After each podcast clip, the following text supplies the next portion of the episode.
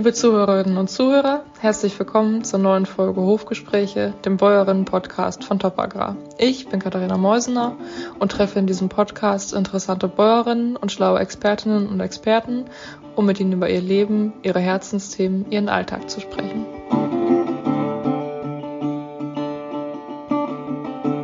Wie geht es den Frauen auf den Höfen? Das haben Wissenschaftler des Thünen-Instituts für Betriebswirtschaft und der Georg-August-Universität Göttingen in der Studie Frauen, Leben, Landwirtschaft vier Jahre lang untersucht.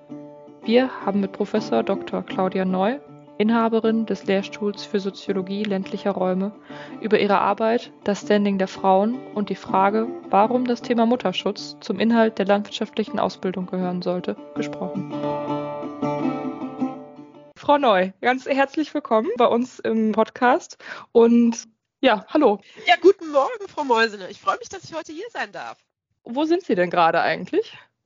Ich bin gerade in Berlin auf einer Dienstreise und sitze in meinem Hotelzimmer. Ich sitze im Büro in Münster und äh, gucke nach draußen ins Regenwetter. Also hier ist Münsterwetter, wie man so schön immer sagt. Vielleicht fangen wir erst an mit, wer sind Sie überhaupt? Ich weiß gar nicht, ob ja, alle unsere gerne. Hörer wissen, wer Sie sind. Wollen Sie sich einmal vorstellen? Sehr gerne. Mein Name ist Claudia Neu. Ich bin Professorin für Soziologie ländlicher Räume an zwei Universitäten in Göttingen und in Kassel. Meine Alma Mater ist aber Göttingen. Also das heißt, äh, bei allen Fragen, die Bürokratie betrifft, äh, muss ich mich an Göttingen wenden. Also so, dass das auch mein Hauptstandort ist. Und Sie machen Soziologie für ländliche Räume. Ja, das ist mein Themengebiet. Und früher hießen diese Professuren noch Agrarsoziologie. Da war ganz deutlich, um wen es sich da handelte. Da war für meine Vorgängerinnen und Vorgänger eben das Leben der Bauernfamilie, die Veränderungen in der ländlichen oder der bäuerlichen Familie ein großes Thema. Das ist, wie mein Titel oder meine Denomination auch äh, schon belegt, ein bisschen in den Hintergrund geraten, auch wenn heute unser Thema noch einmal tatsächlich die bäuerliche Familie, der bäuerliche Betrieb, die Angestellten auf landwirtschaftlichen Betrieben sind, so ist es doch vor allem der ländliche Raum in seiner Gänze, der von mir und meinem wunderbaren Team da bespielt wird, weil die Veränderungen im ländlichen Raum sind doch stärker jetzt in den Vordergrund getreten. Ich finde das ganz spannend. Ich habe im Vorfeld mal kurz überlegt, wann ich das erste Mal mit Ihnen Kontakt hatte. Das war, glaube ich, 2018 auf dem Bäuerinnenforum, wenn ich das richtig erinnere. Das kann gut Und sein. Seitdem haben wir auch zum ländlichen Raum, zu Frauen in der Landwirtschaft, zu, zu ganz ja. vielen Themen schon in der Top Agrar zusammenarbeiten ja. dürfen. Und deswegen bin ich auch heute ganz glücklich, dass wir den Podcast machen und ganz gespannt selber sogar schon. Vielen Dank für die Vorschusslorbeeren. Ja. Wir kommen ja sicher noch drauf, was das bedeutet, dass man sich mit Lebensverhältnissen im ländlichen Raum beschäftigt. Das vertieft vertiefen wir ja gleich noch, ganz bestimmt. Aber das Land hat dann ja sie auch gepackt, wenn sie äh, ihren, ihren, Job gewählt haben, oder? Also woher kommt ja. da die Verbindung? Was fasziniert sie am Land? Was hat sie dazu bewegt, die, diese Soziologie so aufzunehmen? Sie sind nämlich, glaube ich, Ökotrophologin, richtig? Ja, ich bin gelernte Ökotrophologin, also Haushalts- und Ernährungswissenschaftlerin. Das heißt heute sogar schon anders, ist ja schon ein Moment her, dass ich studiert habe. Und ich bin tatsächlich Haushaltswissenschaftlerin ich habe in Bonn studiert und da konnte man sich dann nach dem Vordiplom entscheiden, ob man in die Richtung Ernährung geht oder Haushalt. Da meine Kommilitoninnen, mit denen ich mich angefreundet hatte, alle Haushaltswissenschaften gemacht haben, teilweise waren die auch ländliche Hauswirtschafterinnen oder sogar schon Meisterinnen der Hauswirtschaft, habe ich mich dann da einfach mitnehmen lassen und das habe ich auch nie bereut. Also das war die richtige Entscheidung, mich mit Haushaltswissenschaften und nicht Hauswirtschaft, aber mhm. Haushaltswissenschaften, also dem Haushalt als Zwischengröße zwischen dem Einzelnen und der Gesellschaft zu beschäftigen. Und das ist der Ausgangspunkt gewesen. Über diese Schiene des Haushalts bin ich dann auch über meine Diplomarbeit nach Ostdeutschland gekommen in einem großen Projekt, was ich in einem Forschungsinstitut auch mitmachen durfte. Da war ganz klar, dass die Wiedervereinigung jeden Einzelnen natürlich trifft, aber in Teilen eben auch durch Haushalte abgepuffert werden kann. Und so bin ich dann auch im ländlichen Raum geblieben und habe meine Doktorarbeit dann auch geschrieben über den Wandel der Genossenschaftsbauern. Weil das Ach, wäre jetzt ja. nochmal eine ganz eigene, ein ganz eigenes Thema über die Veränderungen der ostdeutschen Landwirtschaft und was das weniger für die Betriebe als für die Menschen vor Ort und auch das Dorf, die Gemeinde bedeutet, dass eben die großen LPG dann auch abgewickelt worden sind. Und da bin ich dann dabei geblieben. Spannend, das klingt, da müssen wir nochmal äh, vertieft drüber sprechen in Ruhe. genau. Heute haben wir uns ein anderes Thema vor die Brust genommen. Die Landfrauenstudie, die ja im Sommer in Berlin, da war ich auch da, vorgestellt wurde und die jetzt, glaube ich, zum Winter hin dann auch in ihrer Gänze veröffentlicht wird, wenn ich ja. das richtig in Erinnerung habe. Genau, wir ähm, haben hier schon die wunderbare Fotobroschüre, die auch entweder bei meinen Kolleginnen im Thünen-Institut oder auch bei mir und meinen mhm. Kolleginnen bestellt werden kann, fertiggestellt. Aber jetzt ist natürlich noch die Arbeit, die jetzt auch gerade unter Hochdruck läuft, nochmal einen Abschlussbericht mit einzelnen Ergebnissen vorstellen zu können. Und da liegen wir in den letzten Zügen.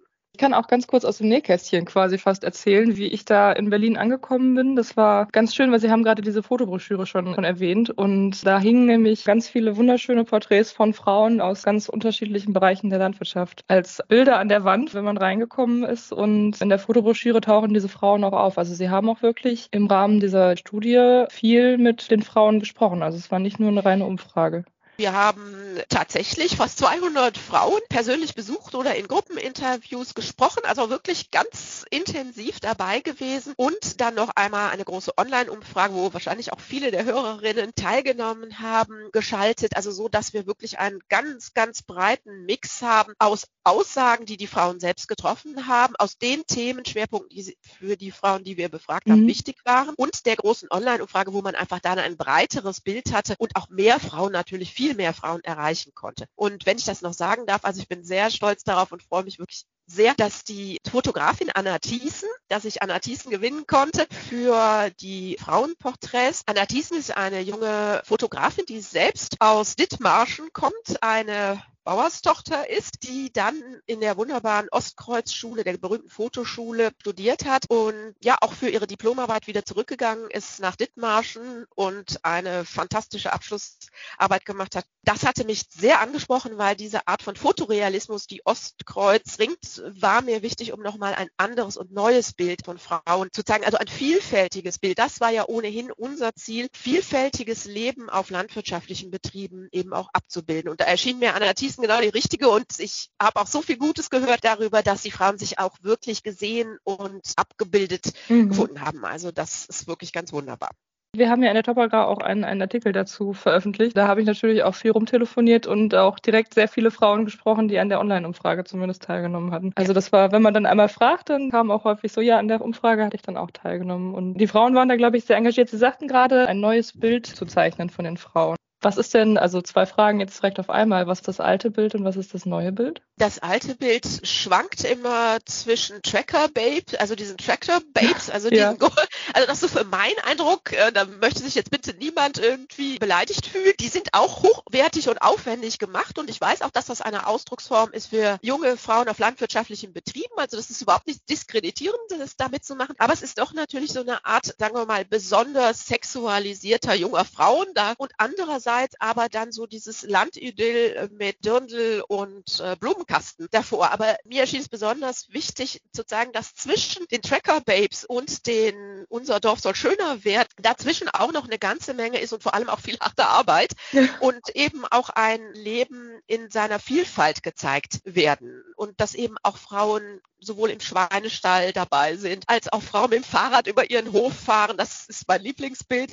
Und äh, tatsächlich auch so eine Küche gezeigt wird. Also diese unterschiedlichen Lebenswelten, die Frauen ja auch selber ausgewählt haben. Ja. Also dazwischen irgendwie mehr zu zeigen und auch queeres Leben abzubilden. Also allen ein bisschen Raum zu geben. Vollständig kann das niemals sein, aber doch einen Eindruck zu vermitteln und eben, dass man auch gerne hinguckt. Vollständigkeit kann das niemals sein. Ich glaube, da haben Sie recht. Ich bin jetzt seit 2014 bei der Topper Frau und ähm, habe in der Zeit doch durchaus einige Frauen kennengelernt und auch Männer natürlich. Es war nie ein Hof wie der andere und es war auch immer recht wenig zu vergleichen tatsächlich. Es ist nie ja ein, eine Sache. Also ich glaube, so einen Nenner, auf den man die Frauen auf den Höfen bringen könnte, das mag vielleicht der Hof sein, aber dann hört es auch schon auf, oder? Mm, da ist qualitative Forschung natürlich hilfreich. Also ja. was bedeutet qualitative Forschung? Das ist so den Frauen, die wir jetzt befragt haben, oder den Menschen eine Stimme zu geben. Ja. Und qualitative Forschung bedeutet in der Hinsicht eben nicht, dass ich davon ausgehe, dass ich die eine Frau unter all den Frauen finde, die alle repräsentiert, sondern dass jede Frau immer auch die Stimme erhält, ihre Themen nach vorne zu bringen. Also im Unterschied zu einer Online-Befragung zum Beispiel, mhm. da muss ich ja vorher den Fragebogen fertig machen und lege natürlich in einer gewissen Weise auch fest, was frage ich jetzt die Frauen hier in unserem speziellen Fall. Und in der qualitativen Umfrage ist es genau umgekehrt. Oder in den Gruppengesprächen waren ja auch viele Gruppengespräche dabei. Aber bleiben wir mal bei den Einzelinterviews. Da arbeitet man oder wir haben jetzt in diesem Fall nur mit einem einzelnen Erzählreiz gearbeitet, ja. wie man das nennt, und gefragt, erzählen Sie uns etwas über Ihr leben. Und dann erzählen die Frauen und setzen damit auch ihr eigenes Thema. Und dann stellt man schon fest, wenn man 200 mit 200 Frauen, also auch wirklich sehr intensiv gesprochen hat, teilweise über viele Stunden auf ja. ihren Höfen, dass es dann doch Themen gibt, die mehr als eine Frau beschäftigt. Mhm. Es gibt immer auch Themen, wie Sie ganz richtig sagen, die sehr, sehr speziell sind, die eine ganz persönliche Konstellation sind. Die haben aber auch ihre Berechtigung. Aber daneben stellt man schon immer fest, es gibt auch Themen, die nicht nur eine Frau unter 200 beschäftigt. Und ich kann ein Thema nennen, was uns nicht unbedingt überrascht hat, aber letztlich doch, dass Gesundheit für viele Frauen ein Thema war, das sie ganz selber eben angesprochen haben. Fragen von Gesundheitsvorsorge, Fragen von Schwangerschaft auf landwirtschaftlichen Betrieben. Also das sind dann so Themen, wo man sich leiten lässt von den Erzählungen der Frauen. Das ist bestimmt ganz spannend. Also ich meine, ich gehe natürlich immer mit einem Thema ähm, auf die Frauen zu und habe meinen Fragenkatalog, wie ich ihn auch heute selbstverständlich vorbereitet habe, vor mir. Und und ähm, aber wenn, wenn man wirklich einfach mal kommt und fragt, was ist denn dein Thema? Worüber möchtest du sprechen? Ich glaube, da kann sehr viel Spannendes bei rauskommen, aber es kann auch bestimmt sehr schwierig sein, das dann alles nachher in eine Maske einer Studie zu gießen, oder? ja, doch, aber dafür gibt es natürlich, äh, also wir sind ja nicht die ersten Menschen, die das gemacht haben. Da gibt es natürlich mittlerweile auch also eine umfangreiche Forschung dazu, wie man so etwas kodieren nennt man das, also wie man die einzelnen Aussagen dann tatsächlich auch auswerten kann. Es ist aber trotzdem eine ungeheure Arbeit, die einzelnen Interviews zu transkribieren und dann eben diese Passagen auch herauszufiltern und auch miteinander dann in, in Beziehung zu setzen. Das bleibt nach wie vor sehr viel Arbeit und deswegen ist das auch ein ungeheurer Glücksfall, dass wir hier eben mit einer so großen Mannschaft so viele Frauen auch ganz persönlich besuchen durften. Also das ist schon was ganz Besonderes. Wie lang lief das Projekt? Das lief jetzt fast insgesamt, wenn wir dann ganz zum Ende sind, doch fast vier Jahre. Also das ist auch ja. außergewöhnlich, dass man überhaupt diese große Zeit hat. Aber es hat diese Zeit auch gebraucht, weil das kommt ja häufig auch bei unseren Einleiten wird das erwähnt, dass es eigentlich viele Jahre ja gar keine Forschung mehr zu Frauen auf landwirtschaftlichen Betrieben mhm. gegeben hat. Und da sei es egal, ob es sich jetzt um mithelfende Familienangehörige oder Angestellte oder Eingeheiratete dreht, sondern wir hatten faktisch gar nichts mehr dazu. Da hat es, wir haben nicht bei Null begonnen, aber es war doch viel Zeit seit der letzten Studie vergangen und dass man nochmal fragen muss, was sind denn jetzt eigentlich die Themen, die wir nochmal ansteuern müssen? Was sind die Themen? Gab es da so einen Aha-Moment, wo Sie dachten, oh, das hatte ich jetzt nicht erwartet? tatsächlich, wie ich es eben gesagt hatte, so die Fragen von Gesundheit, mhm. das war schon eine große Menge der Frauen haben diese die Frage der Gesundheit und auch der Schwangerschaft mhm. ähm, thematisiert. Damit hatten, hatten wir nicht gerechnet. Also dass es Fragen von Belastungen gibt, das weiß man ja auch aus anderen Arbeitsstudien, dass Frauen auf landwirtschaftlichen Betrieben überhaupt in der Landwirtschaft arbeitszeitmäßig sehr, sehr stark belastet sind. Das weiß man schon. Das, damit hatten wir auch schon gerechnet. Das haben wir ja auch sehr dezidiert abgefragt. Aber dass darüber hinaus tatsächlich noch gesundheitliche Fragen dann dabei sind, also das hatte mich dann schon auch überrascht. Ja. Wäre das auch das Thema, wo Sie sagen würden, oh, ich möchte, also wenn ne, jetzt wir frei und wunschdenkend ähm, äh, überlegen könnten und Geld und all diese Dinge keine Rolle spielten und Zeit und sie sagen könnten, ich kann jetzt in dem Bereich weiter forschen, wo, wo ich es möchte, wäre, wäre das der, der Bereich oder gibt es da noch irgendwie einen anderen, ein anderes Thema, was Sie gerne anfassen würden? Also da sind wirklich sehr viele dabei, aber Gesundheit wäre sicher ein Thema. Ich, in unserem Team sind wir in der glücklichen Lage, dass Frau Dr. Nienz, die die Angestelltenstudie mhm. betreut hat, jetzt ein großes Projekt zu pflegenden Angehörigen durchführt, was ich für ein extremst wichtiges Thema halte, das eben auch hier jetzt wieder mit qualitativen Methoden, also mit Einzelinterviews mit Frauen auf landwirtschaftlichen Betrieben, also das Thema pflegende Angehörige tatsächlich auch hier stärker in den Vordergrund gerückt wird, eben weil es eine besondere Relevanz hat aufgrund eben von alten Teilerregelungen. Und diese Relevanz ist oft eben natürlich auch mit persönlichen Schicksalen verknüpft drücken ja. und, und eben nicht immer nur auch schön. Jeder, der schon einmal gepflegt hat, weiß, dass es eine sehr belastende Situation ist. Dass es kommen hier aber noch bestimmte Familien und natürlich auch rechtliche Konstellationen zu, zusammen, die es in anderen Lebensformen so vielleicht gar nicht gibt. Eine weitere Mitarbeiterin, Dagmar Wicklow, hat jetzt in ihrer Doktorarbeit das Thema Männern Männer auf landwirtschaftlichen Betrieben. Ja. Denn es ist nicht nur so, dass Frauen, dass wir wenig über Frauen und ihre Lebensverhältnisse wissen, sondern über Männer wissen wir fast noch weniger, Ach, äh, weil man ja. ganz automatisch davon ausgeht, dass, also dass es sich ja um sehr traditionelle Lebensformen handelt und da nochmal genauer hinzuschauen. Also das sind schon zwei Wunschthemen, pflegende Angehörige und eben Männer auf landwirtschaftlichen Betrieben, die wir jetzt erstmal tatsächlich schon auch wieder in der Forschung haben. Und ja. in Zukunft werden wir da sicher noch einige andere Themen ansteuern.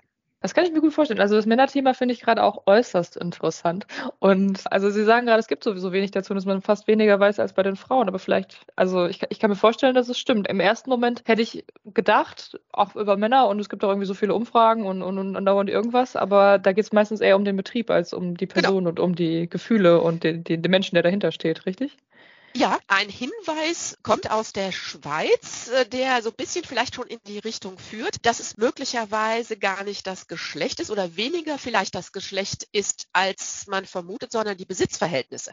Also wenn es sich zum Beispiel um einen eingeheirateten Mann handelt, hat er ja letztlich keine anderen äh, Rechte als eine eingeheiratete Frau. Und das mhm. möglicherweise, und auf der Spur ist jetzt äh, Frau Wicklow, um zu schauen, wie möglicherweise gar nicht das also das Geschlecht spielt immer eine Rolle, gerade auch in der Landwirtschaft ist das ja eins der Top-Themen, die ja auch in unseren, all unseren Interviews, also ganz, ganz stark gemacht worden sind, kommen wir ja vielleicht noch gleich drauf. Aber zu schauen, wie sind denn eigentlich Machtverhältnisse auch mit Besitzverhältnissen verknüpft. Und wir haben ja auch in der großen Landfrauenstudie jetzt gesehen, dass Frauen häufiger glauben, dass sie Miteigentümerin sind, als es dann auch in den Grundbüchern oder eben in den Besitzverhältnissen sich widerspiegelt. Da tut sich etwas und da ist es auch Zeit hinzuschauen. Und auch vielleicht noch ein drittes Thema, wo ich auch sehr, sehr glücklich bin. Eine weitere Doktorandin, die auch in der Landfrauenstudie mitgemacht hat, Annika Bold, schreibt ihre fast fertige Doktorarbeit zu Scheitern ja. in der Landwirtschaft es ist in aller Munde, dass Scheitern in Deutschland eher so ein Thema ist, mit dem man sich schwer tut. In der Landwirtschaft aber wahrscheinlich noch ganz besonders schwer, weil natürlich, wenn ein Betrieb scheitert, eben nicht nur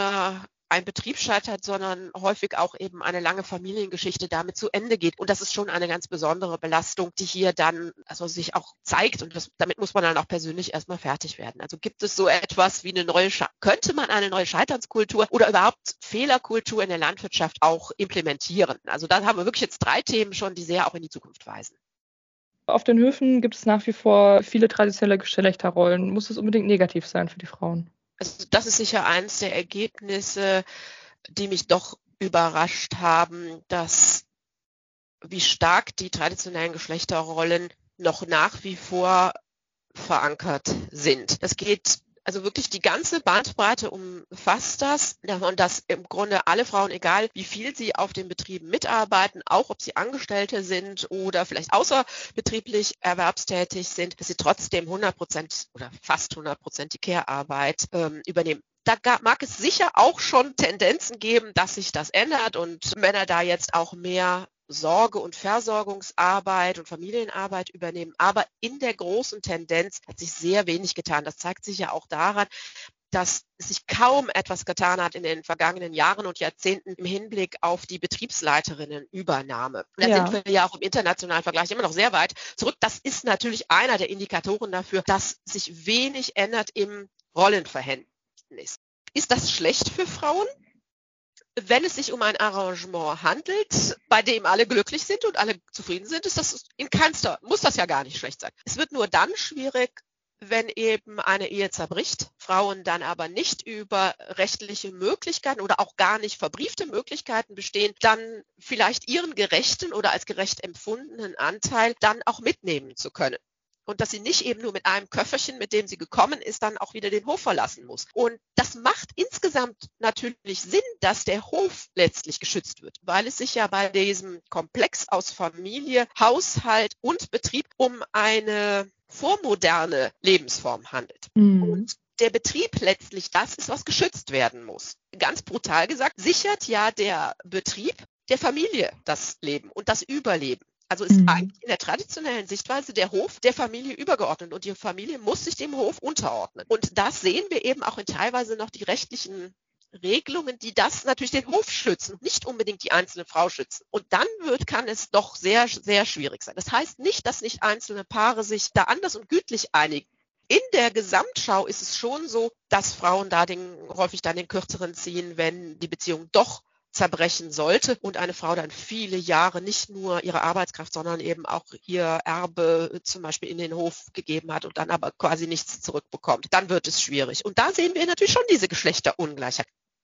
Gibt es irgendwie Strategien, Möglichkeiten für, für die Frauen, diesen äh, traditionellen Bildern vielleicht etwas zu entkommen und zum Beispiel Hoferbin zu werden oder ähm, in, in anderer Möglichkeit ähm, sich selbst zu ermächtigen, den Weg zu gehen, den man sich vorstellt?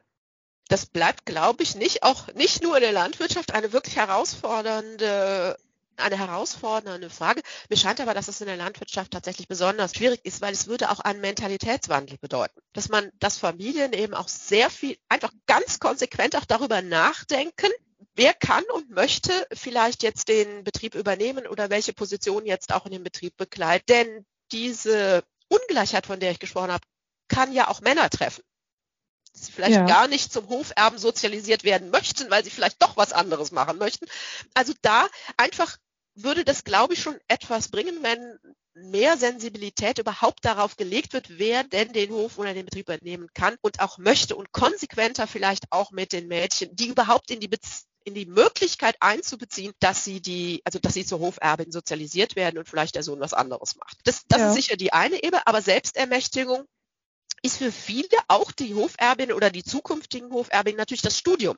Also erst einmal eine Lehre, dann häufig aber auch ein Studium, mit dem die jungen Frauen eben tatsächlich Kompetenzen erwerben, in denen sie auch Fachwissen erwerben weil sie immer wieder auch damit konfrontiert sind, dass sie sich mehr beweisen müssen, wenn sie eine landwirtschaftliche Lehre machen, wenn sie dann einen Betrieb führen, wenn sie als Herdenmanagerin auftreten, dass sie sich immer wieder beweisen müssen, ob sie das denn auch fachlich können und ob sie das auch körperlich können. Also da ist es eben eine der Strategien tatsächlich über Bildung und das ist eine ganz klassische Strategie für Frauen, über Bildung zu sagen, dann aufzu, aufzustocken, zu sagen, guck mal, ich habe ein Studium, mussten wir jetzt erstmal nachmachen.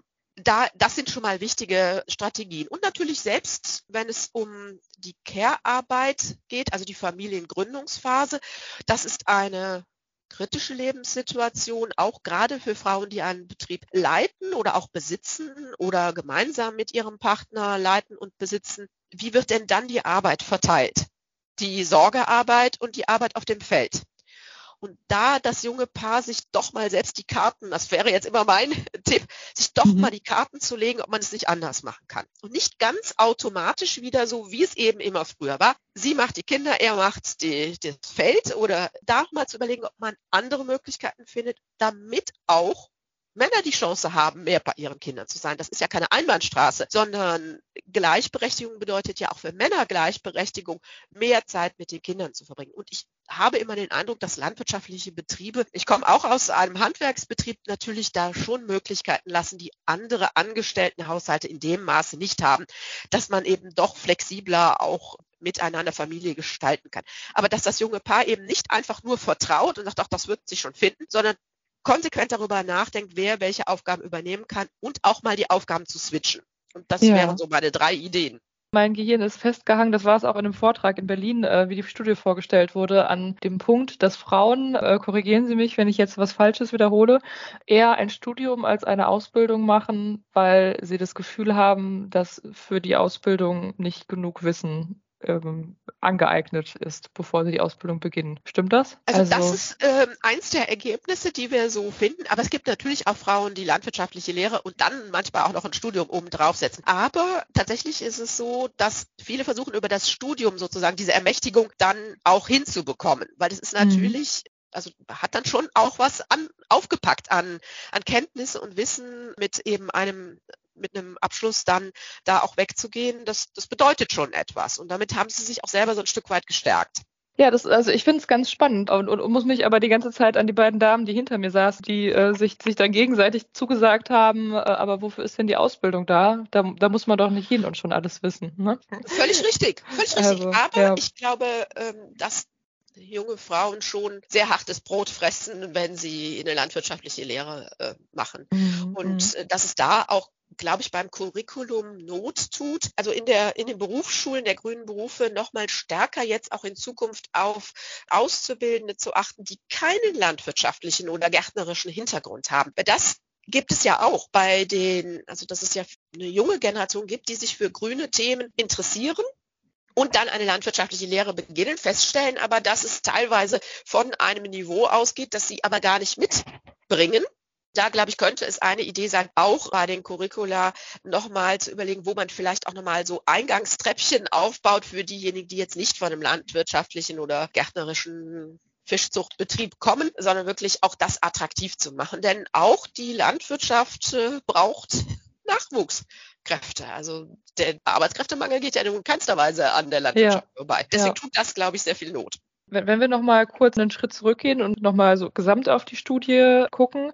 Ähm, Sie sagten ja eingangs auch schon, dass, dass Sie sich äh, durchaus mit dem Osten beschäftigt haben und das Argument, das es häufig gibt, wenn man äh, über Frauen in der Landwirtschaft spricht, ist ja auch oft ja im Osten, ist das auch alles anders. Ist, ist im Osten alles anders?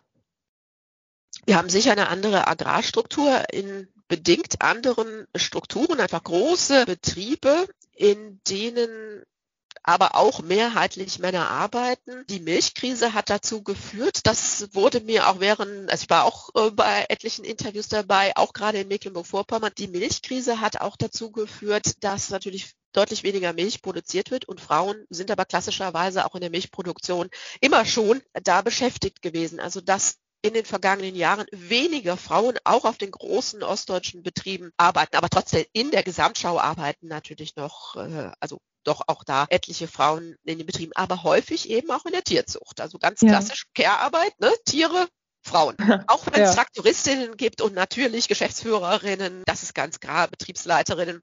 Aber dass das Selbstverständnis, Selbstverständnis der ostdeutschen Frauen schon noch immer anders ist. Das kenne ich aus vielen anderen Untersuchungen, dass eben die es weniger um die, diesen Zustand des Bäuerlichseins als Lebensstil geht, sondern dass die Landwirtschaft eben ein hochprofessioneller Bereich ist, ein Unternehmen ist, das man auch in die Zukunft führen muss. Und wir hatten auch in Ostdeutschland einige junge ähm, Frauen dabei, die sozusagen jetzt in der Nachrückerposition sind, die dann demnächst in die Geschäftsleitung ähm, aufrücken werden. Und dass da schon sich natürlich Fragen auch von Zukunft, von Tierwohl stellen, wie kann man das um, von Klimawandel, wie kann man darauf reagieren, wie kann man in die, also tatsächlich auch in die Zukunft da investieren. Dass da der landwirtschaftliche Betrieb vor allem ein Unternehmen ist, der in die Zukunft zu führen ist und Fragen von Arbeitskräftemangel betreut. Was jetzt in keiner Weise bedeutet, dass es im Westen da jetzt keine Fragen von Zukunft relevant sind. Aber der Gedanke der, des bäuerlichen Lebensstils ist nicht so dominant, so würde ich das über 30 ja. Jahre beobachtet. Also nicht nur in unserer Studie so zeigen. Und natürlich der Professionalisierungsgrad der Frauen als berufstätige Frau spielt hier eine entscheidende Rolle. Ja. Es ist bestimmt ganz, ganz spannend, sich so, so die Unterschiede anzusehen, aber äh, das, bedeutet ja auch nicht, dass die, die Frauen im Osten ähm, keine Hürden haben, die, die sie nehmen müssen. Nein. Wenn's, wenn's genau. also die kennen dieselben Hürden in ja. der Ausbildung, also da unterscheiden sich unsere ähm, Interviews in nichts, also was Frauen aushalten müssen während der landwirtschaftlichen Lehre, dann auf, äh, auf den Betrieben, also da, da hatte ich nicht den Eindruck, dass der Ost und West sich in irgendeiner Weise unterscheiden, aber eben in diesem Verständnis einem einen Beruf auszuüben, der eine Profession ist, also wie wir als Soziologen mhm. sagen würden, das ist schon, das ist schon eine, eine deutlichere Selbstzuschreibung. Puh, mein Gott, so viele schwere Themen, die wir heute haben. Aber ich finde es ganz spannend. Also ich mag auch immer gerne die, die soziologische Seite. Ich meine, da kommt auch die Landleben-Redakteurin in mir durch, aber das, das Zusammenleben auf den Höfen und, und, und wie die Dinge ineinander spielen, das ist schon ein ganz spannendes Thema, wenn man das mal wirklich intensiv versucht zu durchdringen. Also noch eine andere Sache. Wir, wir hatten ähm, im Rahmen des letzten Artikels, den wir zusammen gemacht haben, da ging es nämlich auch um diese Studie, haben wir ja auch schon mal ähm, über das Thema Lebenszufriedenheit gesprochen. Und ähm, da gab es auch in der Studie eine Maßzahl zu. Ähm, und ich als Redakteurin bin da natürlich direkt drauf angesprungen und, und fand das spannend. Sie hatten eher Bedenken in, in, in, in dem Bereich. Wo, woher rührt das? Einmal wissenschaftlich ist Zufriedenheit etwas, was sehr schwer abzufragen ist, weil Zufriedenheit von unterschiedlichsten, auch Tages, äh, Tagesgrößen abhängig ist. Zum Beispiel Bad Hair Day, da sitzen die Haare nicht, man hat sich gerade gestritten, als die Lebenszufriedenheit gerade nicht so groß. Aber jetzt mal Spaß beiseite. Also Lebenszufriedenheit ist natürlich eine wichtige Größe um zu sehen, wie geht es den Menschen. Und äh, wir hatten ja hier doch eine relativ hohe Lebenszufriedenheit. In der Gesamtschau erzählen die Frauen natürlich auch, dass sie ein sehr erfülltes Leben haben. Also wir haben jetzt viele über kritische Ereignisse gesprochen. Mhm. Man muss natürlich auch die guten äh, Seiten sehen. Große Freiheit, die Möglichkeit, mit einer Familie auf einem Betrieb zu leben sich auch zeitflexibler einteilen zu können. Das gilt zum Beispiel für ostdeutsche Frauen, also die angestellten Frauen gilt das auch, dass für sie das ganz wichtig ist, dass sie Flexibilität haben, um Familie und Haushalt mit ihrem Job zu verbinden. Also eine hohe Flexibilität und das schätzen die Frauen sehr natürlich das Leben auf dem Land, das Leben in der Natur, sind hohe Zufriedenheitswerte, die auch den Frauen wichtig sind auch wenn sie die anderen Seiten sehen. Also deswegen muss man das ein bisschen abkoppeln und sagen, Zufriedenheit ist auch etwas, ich kann als Mensch, wir nennen das kognitive Dissonanz, ich kann als Mensch kaum aushalten, in einem Leben zu leben, mit dem ich nicht zufrieden bin. Das muss man nur als Hintergrundrauschen wissen, um zu sagen, es ist fast nicht erträglich zu sagen, mein Leben ist Mist. Das kann ich auf Dauer nicht sagen, weil dann irgendwie kriege ich das im Kopf nicht mehr klar, wenn mein Leben immer Mist ist und ich aber dagegen nichts ändern kann, dann, dann wird das, kann das auch zu schweren Verstimmungen führen. Also so bin ich geneigt zu sagen, Zufriedenheit, ich muss mir selber sagen, dass ich zufrieden bin, damit es mir, dass ich mir das selber auch selbst vergewissere. Aber es gibt ja auch mhm. viele Punkte, warum die Frauen sehr zufrieden sind. Es gibt dann noch neben dieser wissenschaftlichen Frage, warum es schwierig ist, Zufriedenheit also so treffgenau hinzukriegen, gibt es natürlich auch eine politische Seite. Wir wollen ja mit dieser Studie auch etwas bewegen. Und ähm, als Wissenschaftlerin könnte ich sagen, so, wir haben euch jetzt die Ergebnisse mal vorgetragen und jetzt guckt mal, was er damit macht. Es geht aber in einem zweiten Schritt natürlich auch darum, Handlungsempfehlungen so zu formulieren, dass sie eine Verbesserung bringen. Und wenn ich natürlich mit hohen Zufriedenheitswerten werbe, dann wird mir ein bisschen auch, also deswegen möchte ich nicht das Leben der Frauen unzufriedener machen. Es darf nur nicht der Eindruck entstehen, dass es keinen Handlungsbedarf gäbe, weil die Frauen so extrem zufrieden sind.